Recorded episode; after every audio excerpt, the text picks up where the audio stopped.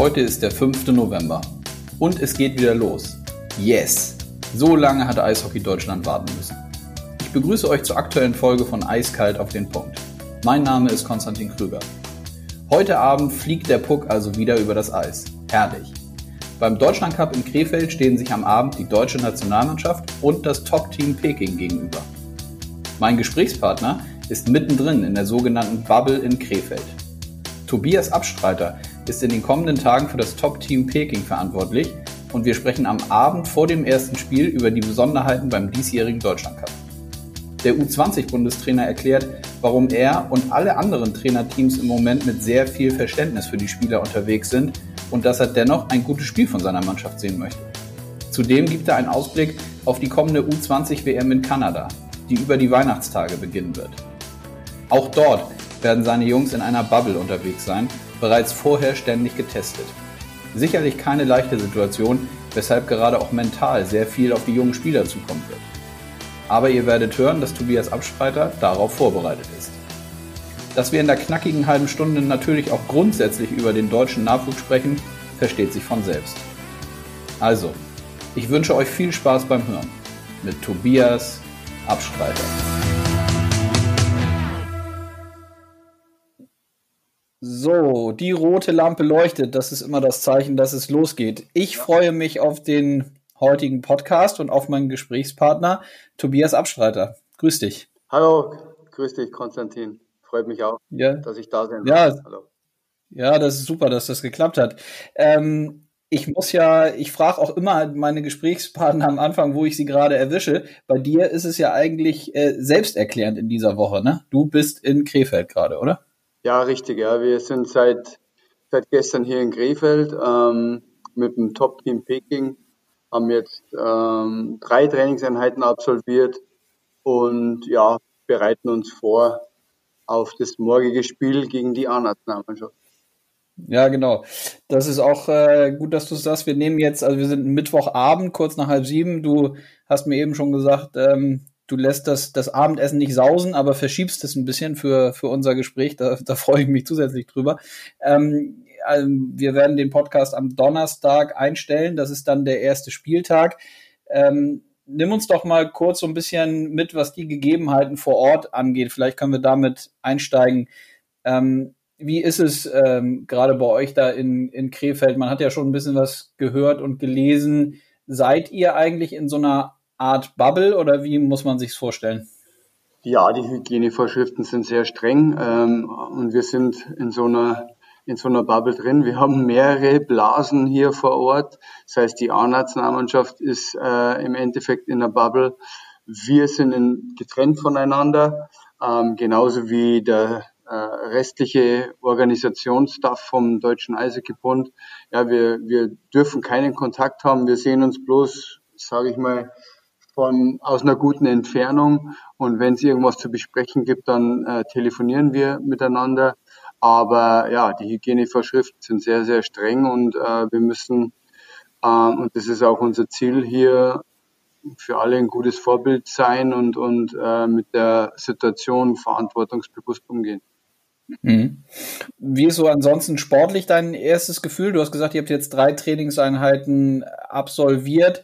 Ähm, kannst du einen kurzen Überblick geben? Wie ist so dein, dein Gefühl? Es sind ja völlig unterschiedliche Voraussetzungen bei den Jungs, oder? Also einige sind schon ein bisschen länger im Training, einige vielleicht noch gar nicht so richtig. Das ist ja dann für dich als Coach auch äh, nicht alltäglich und eine Herausforderung, denke ich.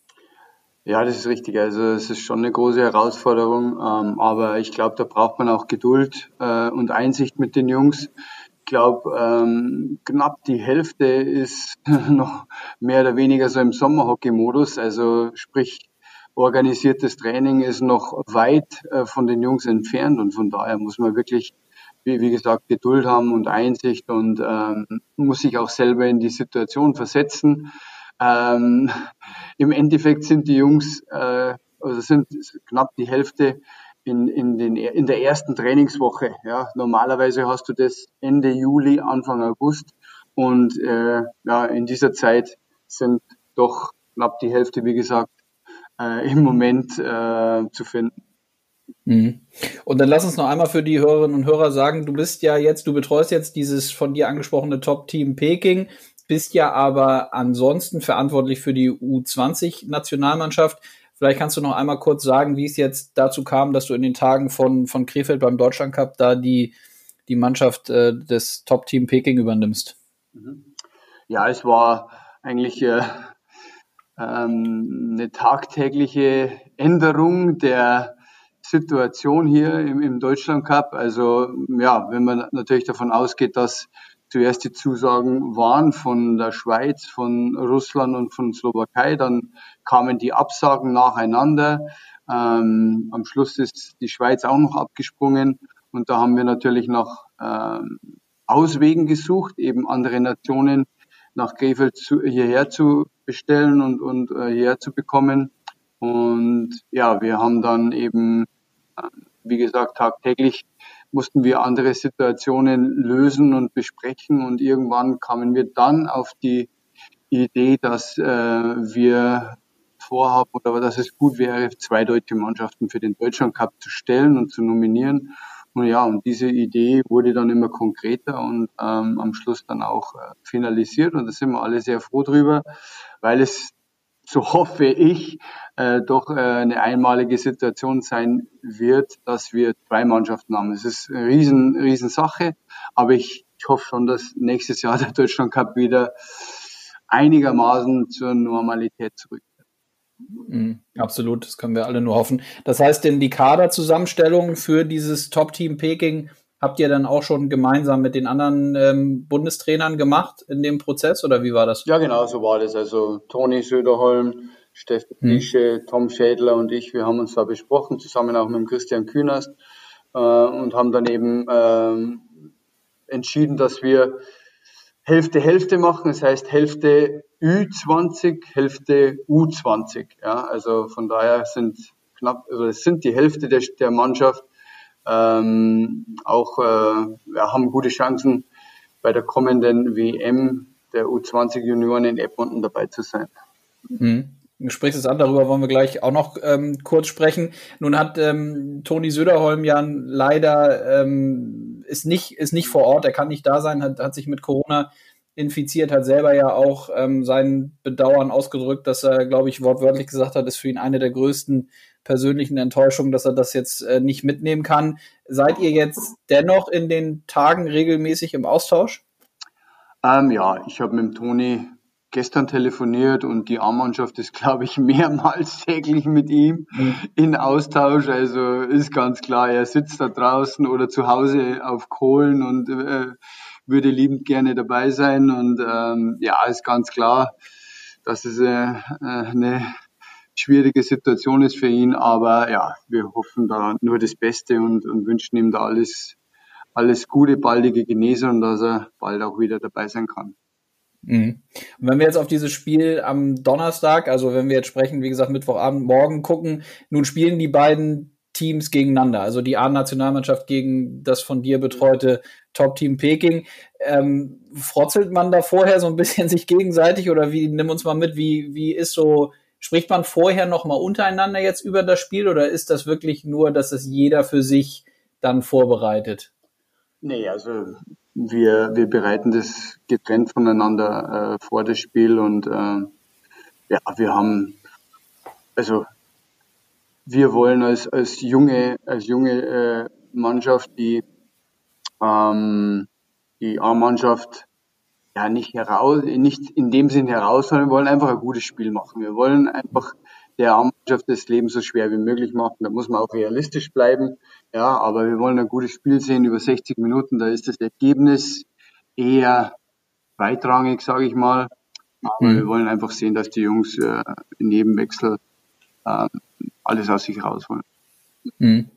Gibt es denn darüber hinaus, wenn wir so ein bisschen, ähm, ich weiß, es ist zum jetzigen Zeitpunkt höchstwahrscheinlich äh, sch schwierig, ähm, wo du selber sagst, ihr habt da irgendwie drei Trainingseinheiten, aber trotzdem die Frage, gibt es denn trotzdem irgendwie gewisse Themen, wo du jetzt auch besonders drauf guckst oder die du mit deinen Jungs da im Vorwege des morgigen Spiels nochmal besonders thematisierst und ansprichst? Gibt es da irgendwie was?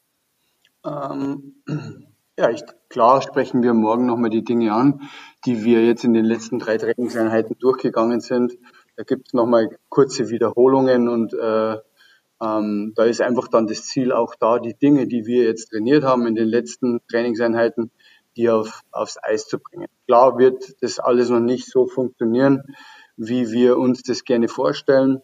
Aber ähm, ja, wenn wir sehen, dass eben die Jungs gewisse Dinge äh, nach bestem Wissen und Gewissen umsetzen, dann, ähm, ja, dann ist das schon ein guter Effekt für uns, den wir dann sehen wollen. Und ähm, ja, wie gesagt, morgen stehen da, glaube ich, auch noch ein paar andere Dinge im, im Raum. Also wir oder ich weiß oder wir Trainer wissen alle, dass das erste Spiel nach drei oder fast dreieinhalb Trainingseinheiten, dass es sehr, sehr schwer wird. Und von daher müssen wir da wirklich, ähm, ja, wie ich schon vorher gesagt habe, ähm, mit den Jungs einfach geduldig sein und ihnen dann auch gut zusprechen. Ja, die, die, mhm. die, die wollen bestimmt das Beste rausholen morgen und ähm, ja, das wollen wir ganz einfach sehen. Nichts Spektakuläres, sondern ganz ehrliches und, und, und geradliniges, schnelles äh, Eishockey wollen wir da sehen.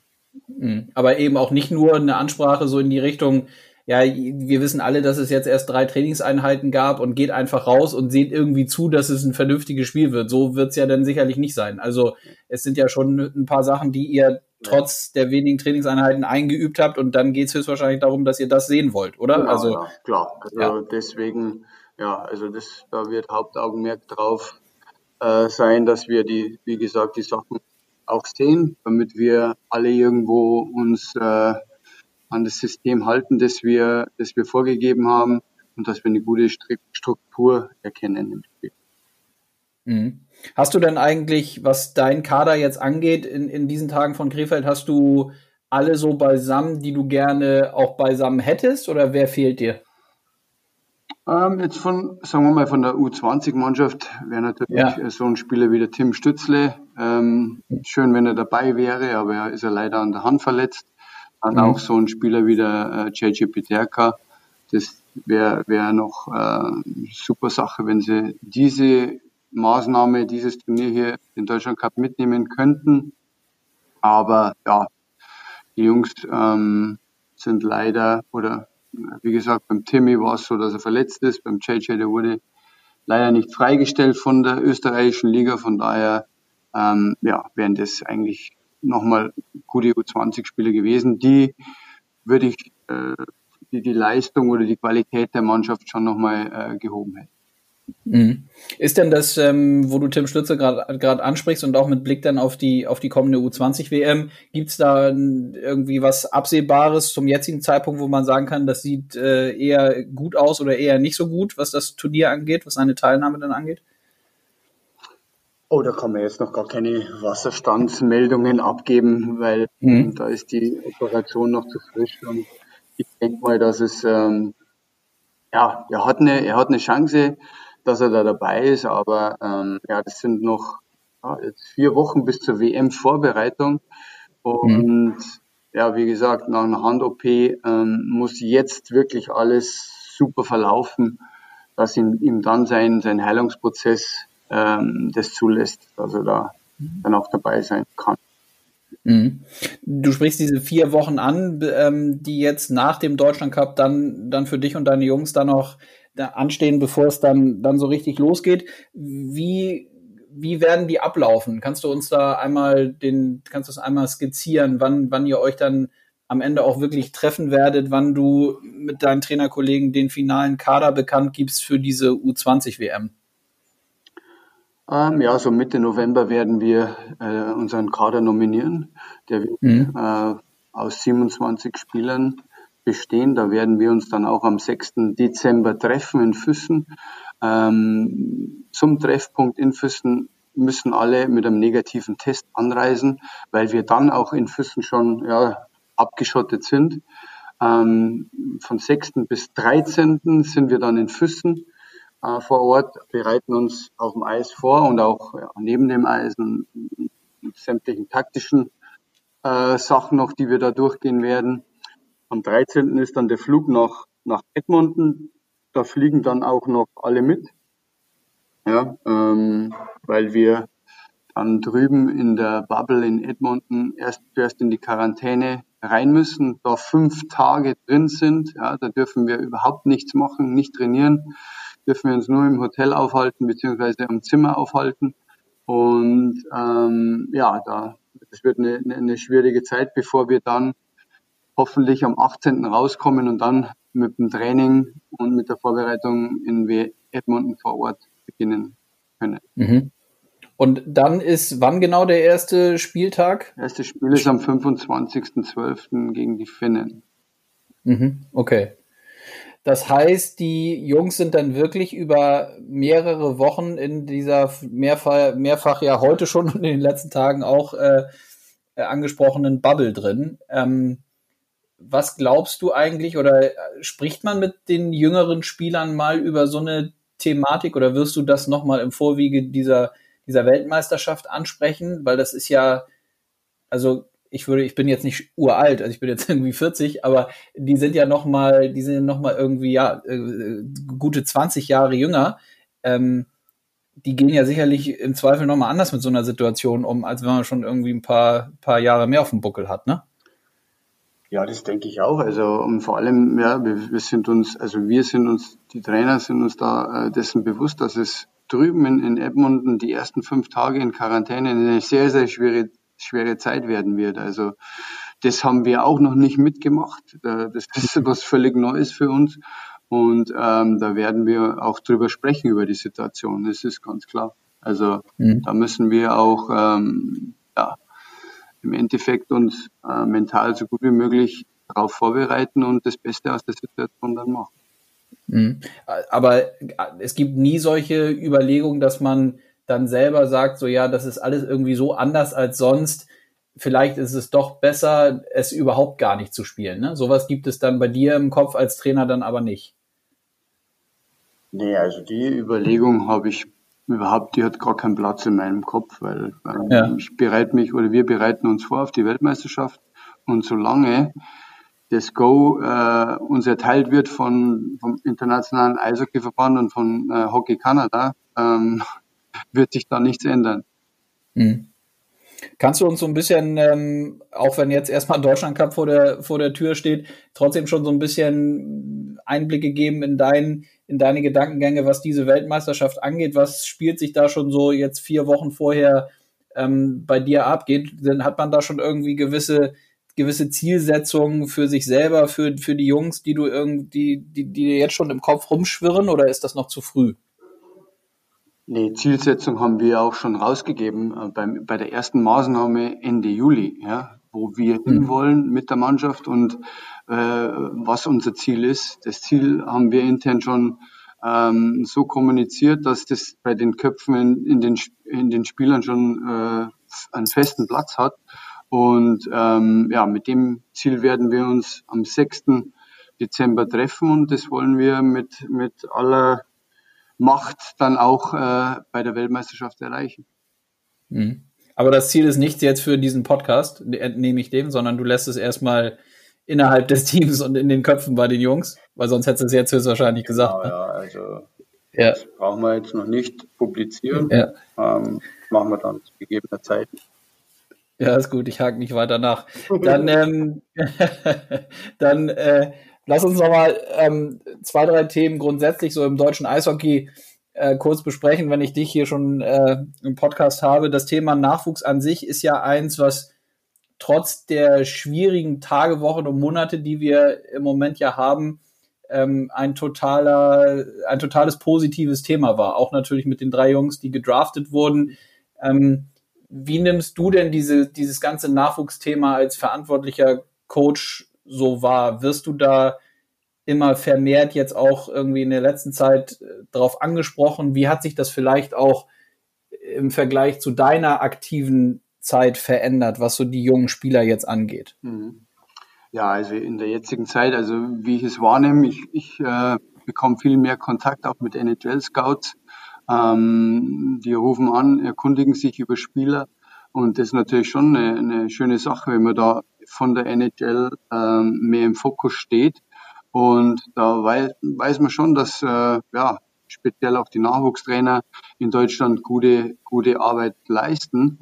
Und ja, dieser Weg, dieser, diesen eingeschlagenen Weg, den, den gilt es weiter zu gehen, weiter zu verfeinern, ähm, ja, vielleicht auch Dinge nochmal optimieren in, in der Zukunft. Und ich denke, ähm, ja, dass das, äh, ja, klar ist es irgendwo schwierig, dass du jedes Jahr zwei, drei Spieler in den ersten zwei ähm, Runden äh, gedraftet bekommst. Aber ähm, ich denke schon, dass unser Ziel sein sollte, dass wir immer ein paar Spieler in den ersten Runden auch sehen wollen. Ja, und, und ähm, wenn es so weitergeht und wir weiterhin so fleißig sind und, und auch, wie gesagt, uns in eigene, einigen Bereichen noch verbessern, dann sehe ich da äh, ganz gute Zukunft für uns. Mhm.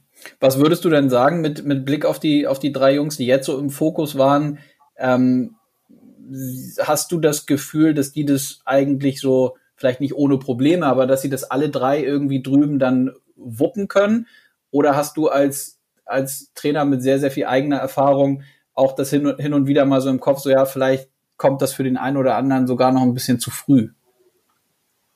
Ah ja, also ich, also ich denke, dass alle drei das schaffen können, in der NHL zu spielen. Und da bin ich fest davon überzeugt, dass äh, wir früher oder später alle drei in der NHL sehen werden. Ja, mhm. Da bin ich fest davon überzeugt. Ähm, klar kann es sein, dass der, dass der eine das schon sehr früh schaffen wird und dass vielleicht dann der nächste äh, irgendwo äh, den ein oder anderen Umweg gehen muss über, über die American Hockey League, das kann auch sein. Aber wie gesagt, unterm Strich bin ich fest davon überzeugt, dass alle drei Spieler, ähm, dass wir die bald in der NHL sehen werden. Hm. Und verstehst du die Leute, die jetzt schon wieder so ein bisschen, da habe ich letztens nochmal drüber nachgedacht, ich habe auch mit Uli Liebsch hier vor ein paar Wochen irgendwie im Podcast äh, zu dem ganzen Nachwuchsthema äh, gesprochen, der auch gesagt hat, so ähnlich wie du es jetzt gesagt hast, der auch gesagt hat, ähm, und letztens auch auf einer, auf einer Tagung der sportlichen Leiter in, innerhalb der DEL, dass er gesagt hat, klar, wir haben jetzt einen sensationellen Jahrgang und mit diesen drei Jungs, mhm. ähm, das ist natürlich außerordentlich, aber es kommen auch weitere nach, hat er gesagt. Also es ist nicht mehr so wie früher. Also mhm. man sieht jetzt schon, dass weitere nachkommen. Mhm. Trotzdem hört man ja schon die ein oder andere Stimme, die dann zum jetzigen Zeitpunkt sagen, ja, also so gut wie dieses Jahr kann es ja eigentlich die nächsten Jahre gar nicht mhm. werden, wo ich immer denke, ja, okay, aber dann ist es vielleicht so, ist ja gar nicht so schlimm, oder? Also ich muss ja, vielleicht ist es doch eher so, wie du sagst, wenn man sich das Ziel nimmt, dass man möglichst immer jemanden dabei hat, ist das ja auch was. Man muss ja nicht das Ziel haben, jedes Jahr drei zu haben, oder? Ja, genau, so sehe ich das auch. Also wir dürfen uns nicht das Ziel setzen, jedes Jahr, wie ich schon gesagt habe, äh, drei Spieler in, in als First Rounder oder in den ersten beiden in den ersten beiden Runden im Draft zu sehen. Ja, das Ziel dürfen wir uns nicht setzen ich, es muss alles realistisch sein und, und wie ich schon gesagt habe, also ähm, wenn wir irgendwo jedes Jahr den einen oder anderen Spieler mal in den ersten Runden äh, sehen, dann, dann, äh, ja, dann ist das, denke ich, schon mal ein sehr, sehr guter Weg und dann kann man schon sagen auch, ähm, dass der gute Nacharbeit in, in Deutschland vorangeht. Mhm. Dann lass uns zum Abschluss noch, äh, bevor ich dich dann auch zum Abendessen ent entlasse, auf das du ja eh schon äh, oder was du eh schon geschoben hast, ähm, noch mal einmal auf die auf die DEL blicken. Wie verfolgst du denn eigentlich so äh, die die deutsche Eishockey-Liga? Also wie sieht so ein, so, ein, so ein Wochenablauf bei dir aus? Guckst du die Spiele? Bist du eher dann bei in anderen Ligen unterwegs? Wenn du irgendwie dir deine Jungs anguckst, wechselt das ab? Wie muss ich mir das vorstellen? Ähm, also du meinst jetzt, wenn die DL nicht spielt? Ne, doch, wenn die DL im, wenn, also sowohl als auch. Also ich hoffe ja, dass wir dann bald auch wieder in, in, in Spielbetrieb gehen. Ja. Ähm, aber wie verteilt sich das? Äh, du guckst ja sicherlich nicht nur DEL-Spiele, aber mhm. sicherlich auch, oder? Klar, auch. Also ähm, letztes Jahr, äh, sage ich mal, als wir alle noch äh, normalen Alltag äh, erleben durften, war ja. eigentlich bei mir so, dass ich äh, am Wochenende ja ich vier oder fünf Ligen mir angeschaut habe. Ja. Also mhm. das hat mit der DEL angefangen am Freitag, war dann U17, U20 am Samstag, dann am Sonntag entweder DL2 oder Oberliga und von daher war ich äh, ja schon ziemlich gut unterwegs und, und, und, aber das macht mir Spaß und das ist sehr interessant, wenn man verschiedene Ligen, über verschiedene Ligen äh, einen guten Überblick bekommt und ja, das ist mein, mein Job und ähm, das ist wirklich, äh, ich glaube, wenn man das mal über die Jahre verfolgen kann, ist es, glaube ich, ein sehr, sehr ähm, ja, interessantes Thema. Welche Entwicklung junge Spieler annehmen, ähm, von der Ober, sage jetzt mal von der von der U17 vielleicht weg bis in in die DEL, ja, weil jeder wird es nicht von heute auf morgen schaffen, ähm, sondern es wird bestimmt, werden bestimmt auch mehrere junge Spieler über den steinigeren Weg gehen müssen, ja, über, sage ich jetzt mal, Schritt für Schritt über Oberliga, DEL 2 und dann vielleicht auch irgendwann mal in der DEL landen, wenn sie, wenn sie fleißig sind, gesund bleiben und auch irgendwo ein bisschen ähm, ja, Glück haben, ja, dass sie, dass sie eine gute, gute Ausbildung bekommen. Und mhm. ich glaube, dass das eine sehr, sehr interessante Sache ist. Ist das so ein, ist das so ein äh, Trend, den du so ein bisschen so wahrnimmst? Oder ist das so, dass, ist das, hast du oft dieses Gefühl, dass du dann vielleicht in einer, in einer unteren Liga und in einer, in einer, in einer U-Liga, sage ich mal, dass du, dass du da, äh, dass du das dann selber denkst, wenn du irgendwie dir ein Spiel anguckst, dass du denkst, so ja, der Spieler, der, ich weiß von dem, der will eigentlich in die DEL, so wie ich ihn heute aber sehe, ist er noch nicht, aber er hat das Zeug, dahin zu kommen, wenn er so weitermacht. Gibt es diesen Moment oft? Ja klar, äh, überlegt man sich da oder und man, man spricht es auch äh, in, in Trainerkreisen an, dass äh, auch in der U17 bestimmt äh, schon ein paar Spieler irgendwo gute äh, Voraussetzungen haben, dann auch später vielleicht in der DL zu landen. Das ist ganz klar. Mhm. Also da, da sprechen wir das oft mal an, welche Qualitäten junge Spieler mitbringen und ähm, was auch, glaube ich, was auch ganz, ja, ganz normal ist. Ich glaube, das macht, machen viele Trainer, ja, dass sie von unten drauf eben Spieler bewerten und, und äh, einschätzen, wo sie dann irgendwann mal landen könnten. Ja. Letzte Abschlussfrage, wo, wo zu, zu welchem Standort, wenn wir bei der DEL sind, ist denn so deine Verbindung noch am, am, am dicksten, sage ich mal? Wo ist das Band am dicksten? Gibt es da noch irgendwie, gibt es da besondere Verbindungen nach Düsseldorf oder zu anderen Standorten? Mit wem tauschst du dich so mhm. regelmäßig aus? Ja, also äh, zu mehreren DL-Vereinen. Also klar habe ich, war ich die letzten fünf Jahre in Düsseldorf. Äh, da ist das Band noch noch sehr, sehr dick und ich habe engen Kontakt mit den Verantwortlichen vor Ort, mit Nicky Mond, äh, Daniel Kreuzer, Harry Kreis, Thomas mhm. Dolak oder auch dann in, in Köln. Ich war letztes Jahr in Köln, wir haben da Jubiläum der Meistermannschaft gefeiert. Da bin ich auch noch und dann auch äh, schaue ich mir Spiele an in München oder ja, je nachdem Ingolstadt, Straubing. Ähm, im, im ist ja schon die halbe, ist ja schon die halbe Liga. Genau, ja.